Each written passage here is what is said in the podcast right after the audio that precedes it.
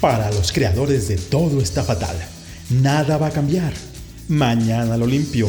Empiezo el lunes. Te lo envío al ratito. Mañana empiezo a correr. Cinco minutos más y me levanto. Llega esta iniciativa al auxilio de los que quieren, de los que buscan, de los que se mueven por crear un México mejor. Bienvenidos a Yo Creo México Mejor Podcast, un espacio para descifrar juntos el nuevo ADN del mexicano, esos líderes que mueven al cambio a través de la acción. Quedan con ustedes Gaby Delgado y Carla Del Day.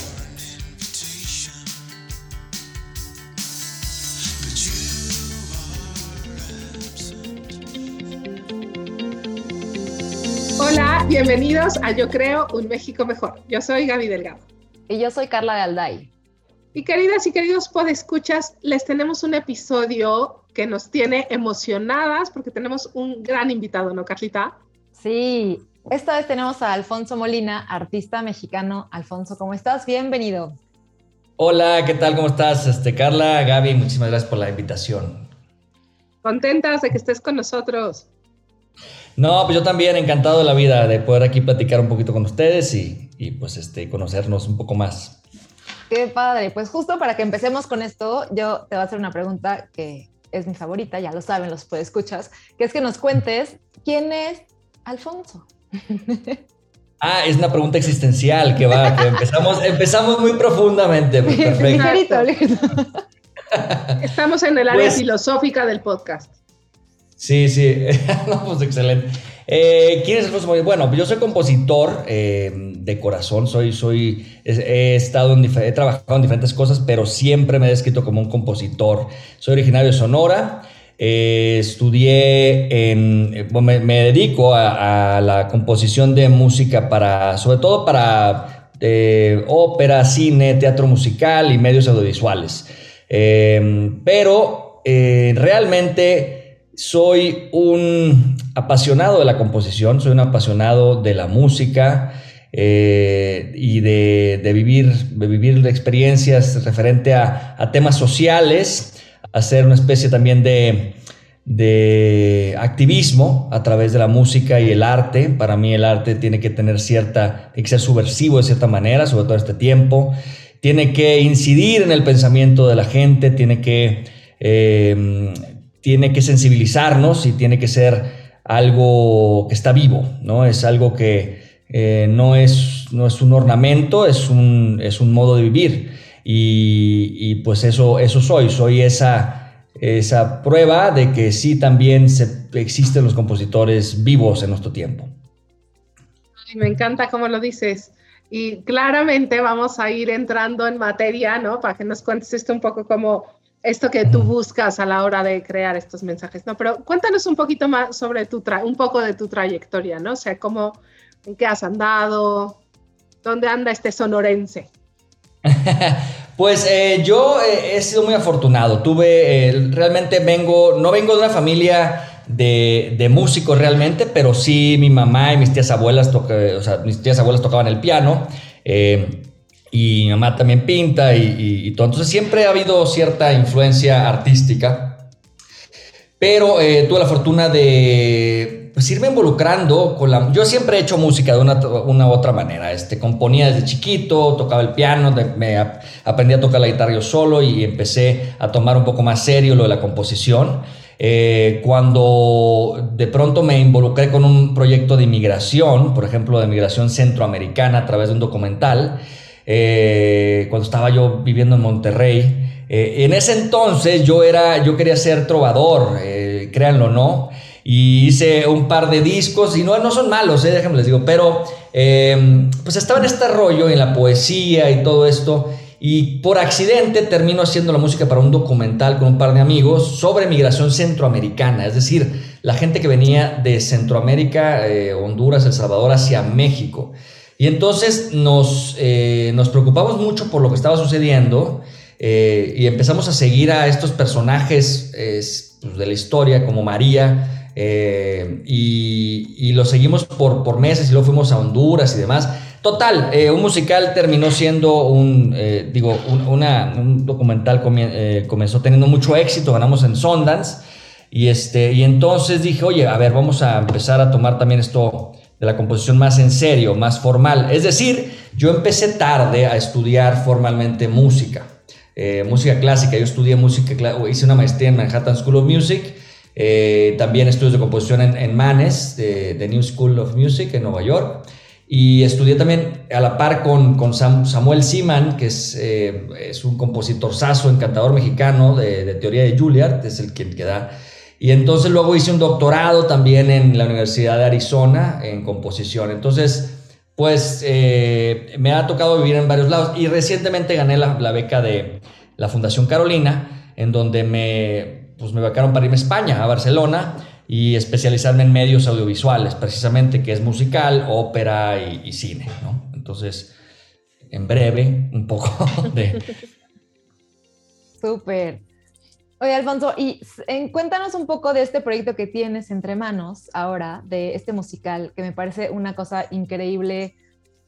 ¿De dónde viene? O sea, está como, cuéntanos un poco de qué va. Y a mí me gustaría preguntar también, eh, o sea, ¿por qué tu decisión o por qué la decisión de, hablar de esto? O sea, porque creo que al final habla de algo que no es tan, tan mainstream o tan, ¿no? Como que es algo que me parece muy novedoso y que me encantaría que hubiera todavía mucho más de esto. Pero bueno, platícanos primero eh, de qué va esta, este musical. Bueno, pues miren, este, este es un musical mexicoamericano y realmente es, es único en su género. ¿Por qué? Eh, si bien es cierto, existen otros musicales eh, latinos que han tenido éxito, no existe uno del que tengamos noción eh, México-americano particularmente, ¿no? Entonces, esto nos da una oportunidad de hablar de una historia muy nuestra, muy mexicana, y yo soy pues de Sonora, eh, toda la vida he cruzado la frontera de forma legal, pero he tenido eh, pues familiares y gente que no ha tenido la misma suerte. Eh, mi hermana también, que de hecho escribimos esta historia juntos, Marcia Mayu Molina Liman, y escribimos la historia juntos, ella estudió literatura, y entonces siempre tuvimos esta inquietud cuando yo estaba viviendo en Nueva York eh, hablábamos de esto hace mil años. Eh, oye, no existe un musical mexicano, o sea, mexicoamericano, ¿no? Eh, existen muchas cosas de mariachi, existe incluso una ópera mariachi, pero, y yo hice luego una ópera sobre inmigración que se llama Migrante Ilegal, que presentamos en el muro, si quieren te lo platicamos un poquito, el año pasado. y entonces dijimos, oye, ¿por qué no hacemos uno? Me dijo mi hermano, ¿por qué no hacemos uno? Y yo, Sí, claro, sí, lo hacemos en dos minutos, ¿no? Sí, claro, claro. Andamos libres de tiempo, sí, vamos. Sí, y, la verdad es que eh, yo no quería hacer un musical, no hacer una revista musical. Existe una distinción muy grande entre lo que es la revista musical, que es muy común en México. Em, ¿Y qué es revista musical? Pues canción, o sea, es canción tras canción, como pop, ¿no?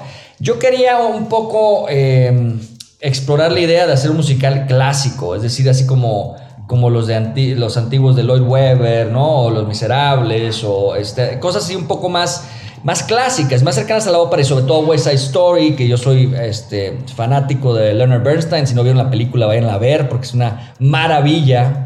Este, y, bueno, de hecho es mi musical favorito, ¿no? Este, West Side Story. Entonces, yo, yo tengo una admiración mucho por la gente que que puso un pie en Broadway y también tenía el otro pie en el mundo clásico, ¿no? O sea, y es el caso de Leonard Bernstein, y es el, eh, eh, y es el caso de otros compositores también, ¿no? Como Wolfgang Korngold y otros. Pero dije, yo me puedo desarrollar bien ahí porque vengo también un poco de la música popular, ¿no? Entonces, yo este, desde chico toqué mucho son cubano y mucha música cubana.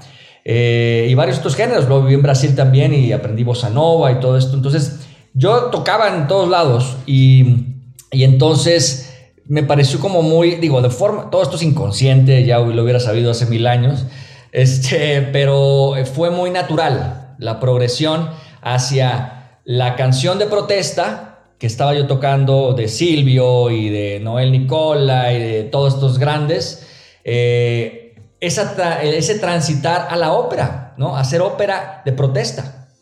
Eh, entonces eh, fue fácil, o sea, fue muy, muy natural, es lo que les quiero decir.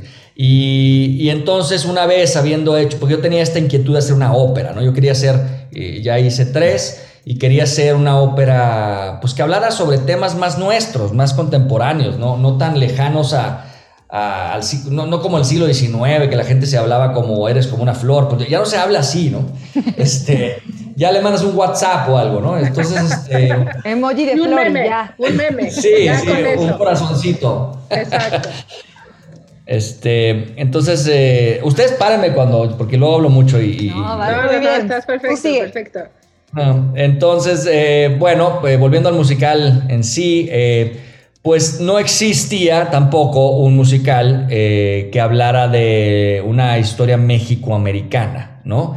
Entonces nos pareció muy acertado. Mi hermana viene con este, surge, le surge esta idea maravillosa de hacer una alegoría de la mariposa monarca, eh, con la trayectoria de los migrantes. Y resulta que no somos tan, tan este, ajenos el uno al otro. Es decir, eh, la trayectoria de la mariposa monarca, que como saben sale desde Michoacán y llega a Estados Unidos y Canadá, ¿no? Y luego regresa, es muy similar a la que hacen los migrantes en la vida real.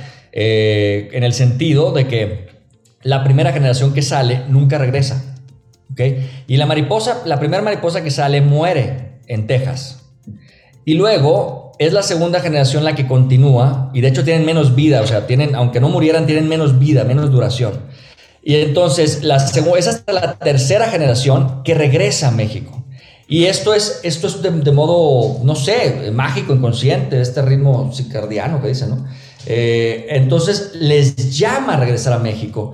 Y entonces esa es la estructura del musical. Eh, e, emulamos la trayectoria de la mariposa pero utilizamos personajes reales. Entonces siempre hay la historia de la mariposa narrada a través de un nahual y por otro lado está la historia de, un papá que se lleva a su hija y que es dreamer y que está batallando y de pronto lo empieza a seguir un inspector de inmigración, ¿no? Como está sucediendo ahorita hoy en día. Y, se obsesiona el inspector de, de migración en sacar a Luis eh, y lo persigue, y lo persigue, y lo persigue. Y entonces hasta que pues se desarrollan las cosas y, finalmente no les digo qué pasa porque es spoiler. Pero, eh, pero regresa la tercera, la tercera o cuarta generación es la que regresa a México, al santuario de la mariposa. Oye, a ver, me encanta porque este paralelismo y suena fácil y rápido, ¿no? Decir, ay, sí, este, nos planteamos hacer un musical, ¿no? O sea, digo, ahora nos darás más detalles en qué van, ¿no? Pero pero me encanta esta inquietud y esta, al final del día, las trayectorias o la historia personal ayuda ¿no? a, esta, enriquecer estos proyectos, ¿no? O sea, quería saber, pues mi experiencia en Brasil o lo de Nueva York, tal, pues, te, ha dado elementos parecidos y entonces ahora por eso entramos a esto. Pero, pero este concepto que en algún momento han manejado ustedes, ¿no? O sea, como como la raza cósmica, ¿no? Estos valores, tradiciones, cultura, que quieren reflejar. ¿Nos puedes contar un poquito más de esto? Porque a mí me parece que es la parte más, o sea, de las partes más ricas, que, que, alguien decididamente quiera transmitir esto en un mensaje. No, sí, y de hecho, este, va muy, muy bien en, en, tu programa, en su programa, ¿por qué? Porque es una historia de tenacidad y es una historia de, de esta raza cósmica precisamente que se aventura eh, y cree en, en ser percibido de, otra, de una manera un poco más eh, pues más real, yo diría. Eh, proponemos a través de esta historia que se perciba al mexicano de otra manera, ¿no? Como una persona que es muy trabajadora, muy luchona, eh, que se va a salir adelante. Yo, a mí siempre me resulta muy extraño cuando la gente dice, no, es que los mexicanos son flojos. No, hombre, somos o sea, los mexicanos que se tienen que ir a Estados Unidos y mandar eh, sus remesas a México es la gente más chambeadora. Me tocó estar de, eh, también de mesero en Nueva York, hice de todo, fui desde organista hasta este, boss boy, hasta todo, ¿no? Hasta asistente de barman.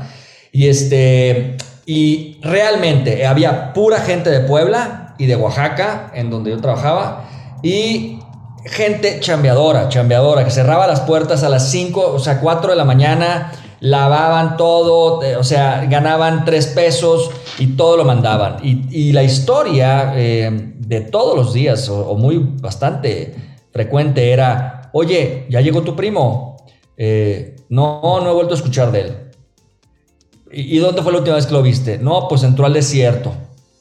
pues, imagínense, ¿no? Entonces, eh, pues son historias muy reales. Este, esta inquietud viene de este llamado de hablar de una realidad muy nuestra, es una, es una historia muy contemporánea, muy, eh, muy triste y tal vez que no tiene una solución realmente, pero eh, yo siempre digo que eso, que el arte tiene este esta modo de sensibilizarnos a diferencia de, de una política pública o algo, ¿no? Entonces por ahí va esta inquietud.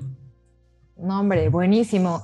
Y yo ahí, o sea, como sabes, nos apasiona, ¿no? En este movimiento, justamente abordar narrativas más completas de lo que es un mexicano, ¿no? Lo que es ser mexicano, que tenemos, siempre decimos como claroscuros, hay, ¿no? Mucha luz, pero también hay mucha sombra y de pronto nos parece que el foco de atención se pierde y no se, no cae sobre estas pues cosas que sí pasan positivas y estos ángulos que tenemos como mexicanos y como no, esto que decías, ¿no? Somos súper trabajadores, somos súper comprometidos, o sea, un montón de cosas que son muy mexicanas también y que de pronto no, no, lo decimos tanto, ¿no? Entonces, yo ahí te quisiera preguntar, o sea, tú que estás tan metido en el mundo del arte, ¿no? Y de la composición y de la música, o sea, ¿cómo, o sea, esta, nos, nos encantaría tener mucho más arte con esta nueva narrativa, ¿no? O sea, mucho más música que hable de estas historias, que aunque son difíciles, pues son reales, como decía, son contemporáneas, pero que también nos, nos completan como que la historia de ser mexicano, ¿no? De pronto se está contando incompleta. Entonces, ¿tú qué piensas sobre esto? Sí, no, es que definitivamente, em, pues la, la, gran idea de este musical es eso, es, es mandar un mensaje de, de, ¿cómo se llama? De que no, no, nos proyecten como alguien, algo que no somos, ¿no? Este, este cliché del mexicano, este eh, este absurdo de, oye, es que, a ver, tú eres mexicano, usas sombrero, a ver, tú eres mexicano, eh, tocas mariachi, eh, este, em, te gusta el tequila, ¿no? Entonces, digo, pues sí, te puede gustar el tequila, ¿no? Pero no es algo, o sea, directamente correlacionado. Em, decía el gran Mario Lavista, que falleció hace poquito, que él era compositor y él decía, yo soy mexicano, pero no por ser mexicano tengo que escribir música indigenista, por ejemplo yo soy mexicano y soy muchas cosas, soy, una fusión de muchas cosas como lo es la cultura mexicana. Entonces, existe eh, un intento por eh, reivindicar esta cultura a través de diferentes esfuerzos en la ópera, sin duda, este, sobre todo con generaciones como, eh, como, la, como nuestra gran Gabriela Ortiz, por ejemplo, o Víctor Rasgado. Me, invitaron a, un, a, un, diplomado de ópera mexicana el año pasado y fue muy emocionante compartir con ellos este, un foro y hablar de lo mismo, de qué pasa en México, ¿no? O sea, ¿por qué, por qué, este, eh, ¿por qué no seguimos adelante? Pues es que hay muchas cosas que, que, suceden en México, ¿no? Y una de las alternativas para no entrar en esos pormenores es eh, pues buscar una alternativa fuera, ¿no? Es una buscar hacerlo en un idioma universal y hablar de la cultura mexicana eh, por ejemplo, este es un musical para Estados Unidos, pero es para, es para el México americano, no es para el mexicano directamente, sino es para un nuevo pensamiento que va de la mano de lo que estamos hablando. De, a ver, yo eh, tengo dignidad, yo soy una persona súper echada para adelante, no es que no lo tengamos en México, pero lo que sucede es que a veces la percepción, como decía, no me acuerdo quién fue, si Lila Downs o alguien decía, en México hay que ser exportado para ser reimportado. ¿no? Este, tristemente. Y, es algo así, ¿no? Es algo así como, pero no importa, el chiste es que suceda y el chiste es que después tengamos a, Monarch este, en, la, en México ya tropicalizado, lo que sea, porque está todo en inglés y, eh, y que también sea parte de nuestra cultura en México, ¿no? O sea, es ese intento también. Oye, justo te iba a preguntar, ¿en qué vamos? O sea, ¿cómo está, en qué en qué estatus está el musical? ¿Dónde se va a presentar? Etcétera. Cuéntanos.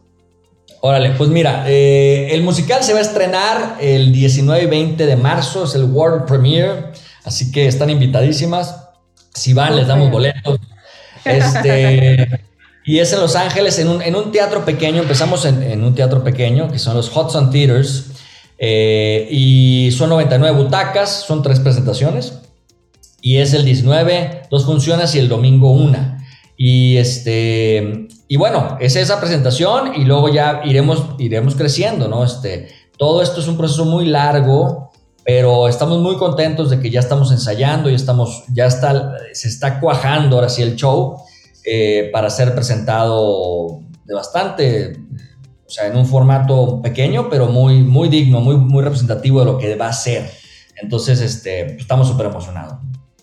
Ay, qué padre, qué emoción, yo creo que les vaya súper bien. Gracias por la invitación. Nos organizamos ya súper pronto, en realidad. Están ya en los últimos ¿Menos del mes? Sí. Sí, sí, así es. Yo creo que les va a ir muy bien, porque también pensando en todo lo que está pasando, yo creo como a nivel mundial también de este querer que las, o sea, que grupos se quieren ver representados de una manera más correcta, ¿no? En, en pantallas, en, ¿no? en el arte, en o sea, como que creo que esa necesidad también como mexicanos y como mexicanoamericanos, me parece que es una necesidad que se está, está creciendo muchísimo y que por ahí es un, es un ángulo súper interesante. Sí, sí, o sea, sin duda queremos eh, más representación eh, en, en, las artes. Eh, a mí me parece inconcebible que no exista un musical ahorita en Estados Unidos corriendo como como fuera, por ejemplo, eh, por ejemplo, México espectacular, no sé si lo han visto en, en ¿cómo se llama? En, ay, se me fue, en, en Mérida es, creo. Sí, en Yucatán.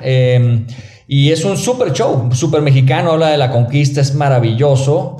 Pero en Estados Unidos no, no, no tenemos un show corriendo que enorgullezca al mexicano que diga, oye, a ver hija, vamos a ver, vamos a ver Monarch, ¿no? O sea, vamos a ver de dónde vienes, cómo funciona esto de, de las generaciones que van y vienen, qué es la mariposa monarca. Y el mensaje es muy bonito porque la mariposa, el papá le dice, tú eres una mariposa, ¿no? o sea, tú eres como la mariposa y eres la cosa más maravillosa que existe, porque la mariposa es la cosa más maravillosa que existe.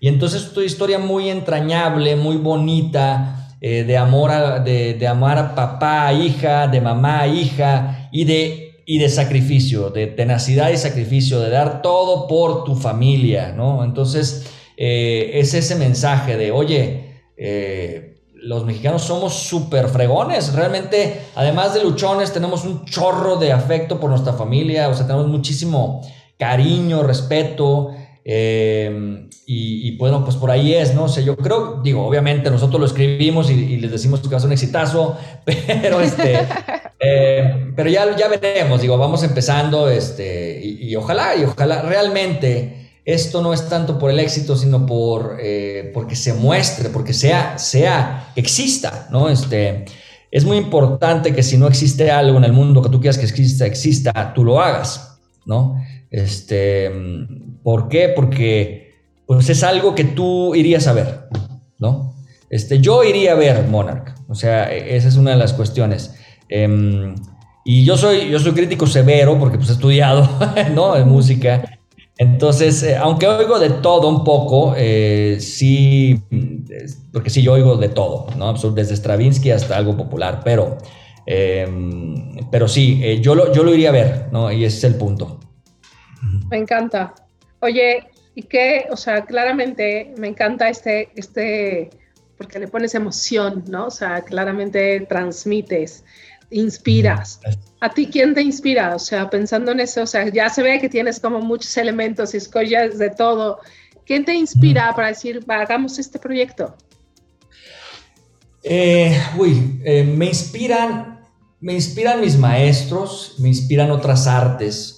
Eh, tuve tuve la fortuna de estudiar con gente maravillosa. Eh, Richard Daniel, porque es un director de ópera, es un compositor eh, de ópera que trabajó con, con Toni Morrison. Este, y, él eh, fue el que me dijo, oye, cuando hice la ópera de Inmigrante Ilegal, me dijo, esto es un parteaguas en tu carrera y tú debes de especializarte en esto, ¿no? eso me inspiró mucho. Sammy Seaman, eh, pues un gran, gran, o sea, una persona gentil, maravillosa, eh, gran compositor y está en la cima del mundo, está dando clases de teoría en Julia, ¿no? Eh, y también así tuve mucha la fortuna de, estudiar y que siempre me trataran con mucho respeto, ¿no? Entonces, yo siempre procuro regresar esa, esa idea, porque eso es lo que debe ser un maestro, alguien que te inspire y que te, que te guíe, ¿no? Este, no que te hunda. Entonces, este, eso me ha inspirado mucho. Y otra cosa son otras artes. Me, me interesa mucho la pintura, me inspiro mucho en la pintura. Eh, no que vea colores en mi música, sin embargo, sí eh, influye en mí, eh, pues esta, la idea, por ejemplo, cósmica de Tamayo, ¿no? Este, pienso en estas cosas o,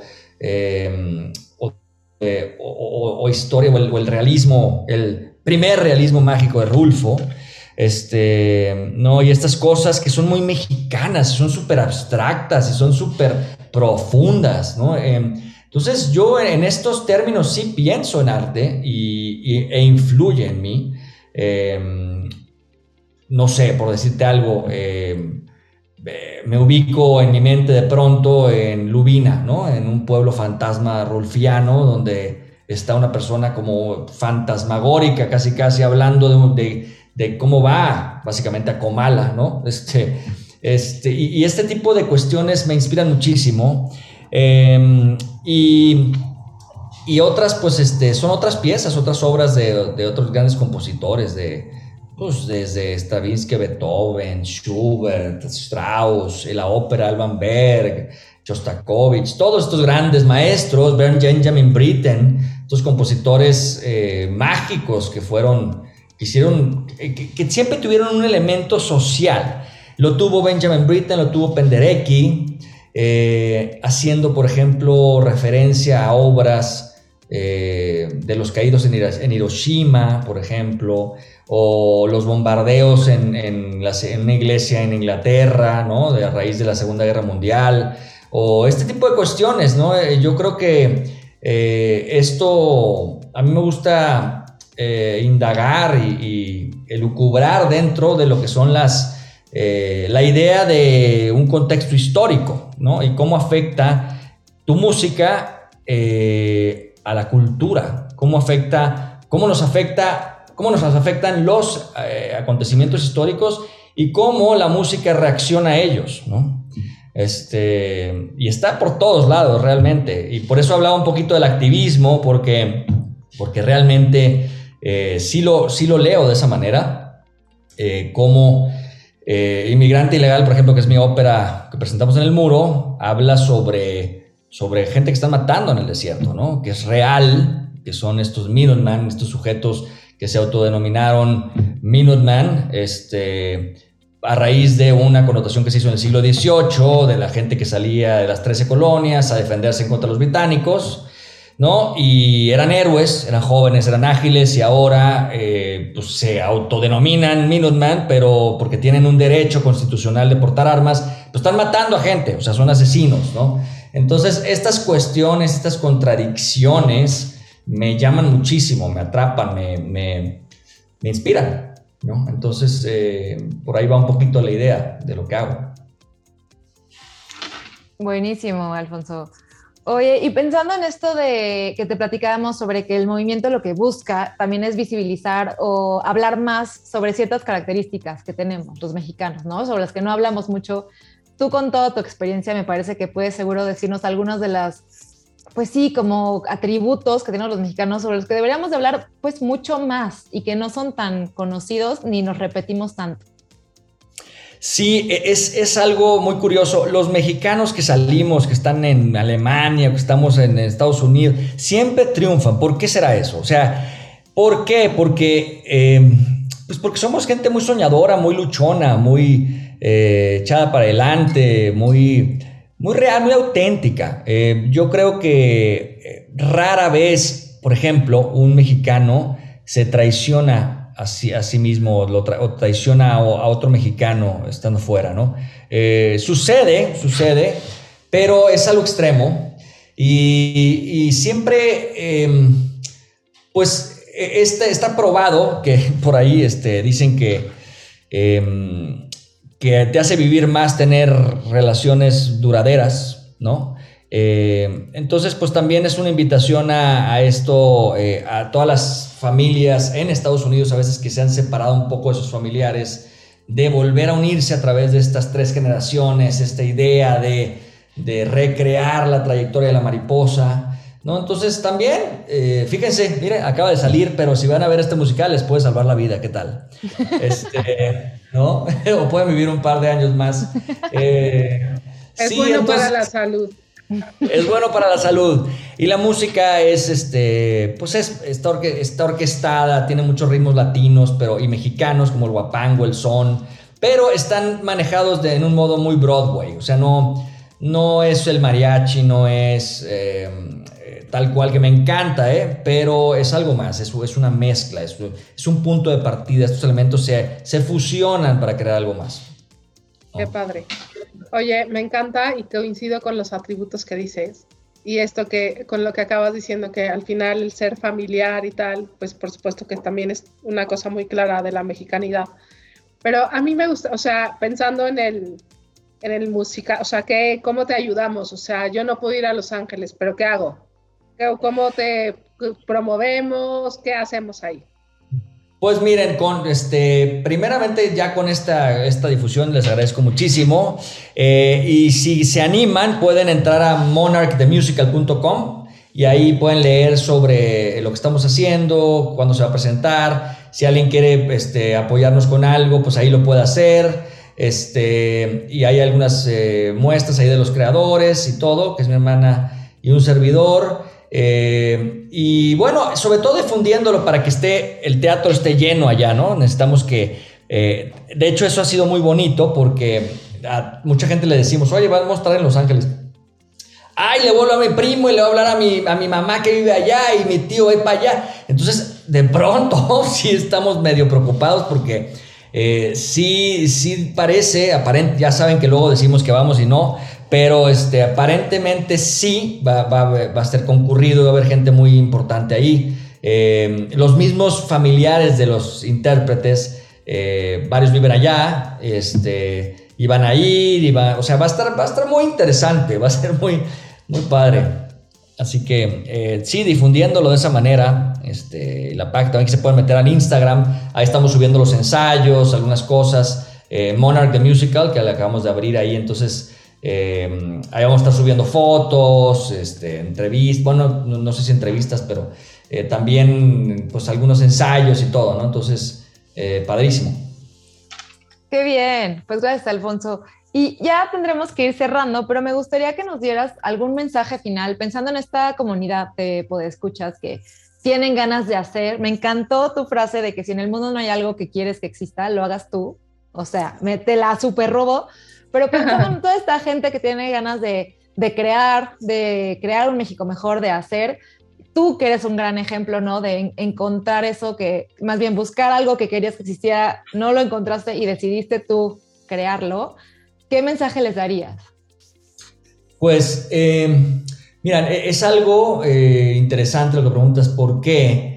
Porque creo que todo mundo, y a mí me pasó de esa manera, todo, todo mexicano tiene la cualidad de buscar en él mismo esta fortaleza para salir adelante. Eh, como les digo, yo no vengo de música, de, familia de músicos realmente, eh, y, y, esta idea, esta pasión, este llamado, porque es un llamado, eh, de querer salir adelante y querer hacer las cosas, como le digo, yo, yo empecé tarde hacer música y admiro a muchos compositores y compositoras, por ejemplo Jennifer Higdon, que te les digo, que hablan de, esta, de estos tropiezos que tuvieron al principio y estos impedimentos que no los dejaban llegar a sus objetivos, pero existe una enorme diferencia entre los que siguieron y los que se detuvieron porque dijeron es demasiado difícil.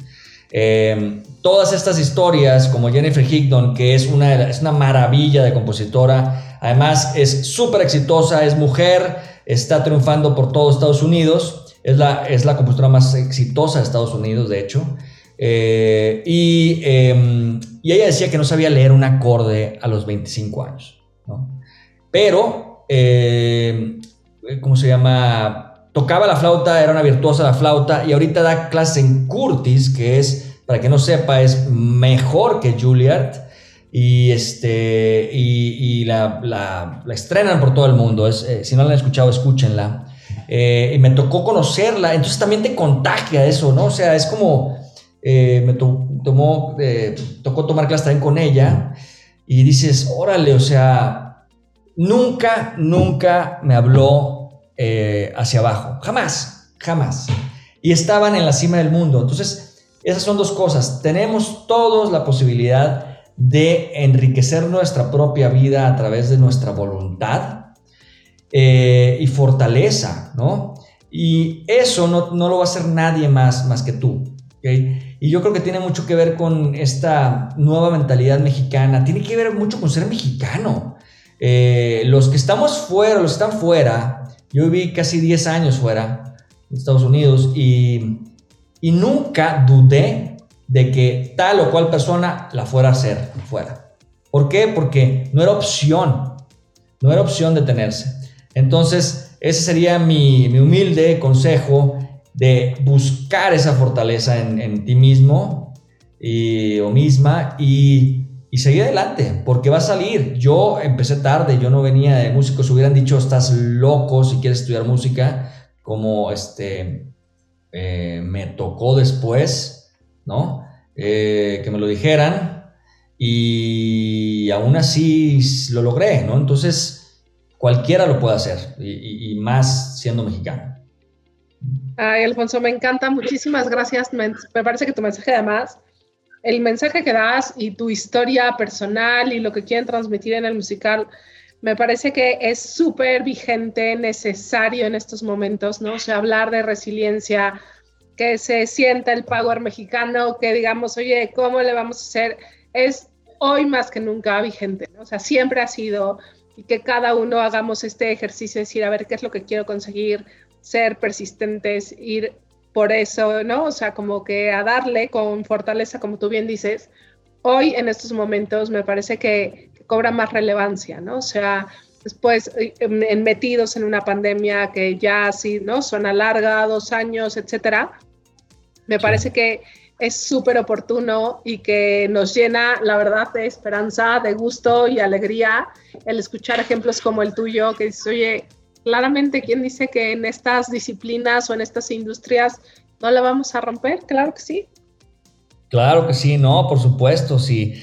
Es eso siempre me, se me hace rarísimo que, nos, que, piensen que una ingeniería te puede ir mejor. Pues no, no necesariamente. Pero no, no, me encanta su programa, me, este, me encantan ustedes, muchas gracias por la invitación y, este, no, y enhorabuena, padrísimo. Buenazo, no te pierdas, please, ya nos estarás contando cómo va. Nosotros, por supuesto, cuenta con que promovemos que, que el musical sea un éxito. Solo, por favor, cuando ya estés en la gloria diciendo, oigan, ya fue un exitazo, te acuerdas de nosotras, oigan, ustedes sí me invitaron. Oye, no, ustedes se acuerdan de mí porque luego... no, claro que sí, con gusto. Muchísimas gracias. Buenísimo, pues muchísimas gracias por tu tiempo, Carlita, muchísimas gracias. Gracias a los podescuchas, estamos seguros que hoy se llevaron una súper buena dosis de esperanza, de optimismo, pero sobre todo de la claridad de que viva la resiliencia y que el el poder mexicano puede hacer mucho con trabajo y tenacidad. Así es que muchísimas gracias, Alfonso, por esto. Carlita, gracias. Nos vemos la siguiente semana. No dejen de seguirnos. Nuestras redes sociales, ¿cuáles son, Carlita? Yo creo un MX. Ok, yo creo un MX. Mejor, ¿no? Yo creo un MX, mejor. Ya me equivoqué. Yo creo un MX. yo creo, ya no me acuerdo. ok, Carlita, síganos en redes sociales. síganos en las redes sociales que ya se las saben. Yo creo un MX mejor. Exacto, yo creo un MX mejor. Ustedes disculparán. Bueno, eso. Alfonso, las tuyas, dinos las tuyas. Ah, eh, sí, muchas gracias. Bueno, eh, AM Compositor, estoy en Instagram y alfonsomolina.com y bueno, eh, monarchthemusical.com. Ya estás, perfecto. Buenísimo. Pues muchísimas gracias. Bye bye. Gracias, gracias Carla, hasta luego. Vamos. Gracias por sintonizarnos en Yo Creo México Mejor Podcast, el espacio para descifrar juntos el nuevo ADN del mexicano, esos líderes entre nosotros que mueven al cambio a través de la acción. Nos escuchamos la próxima. Yo Creo México Mejor Podcast es una producción de A Favor de la Mejor Asociación Civil. Todos los derechos reservados.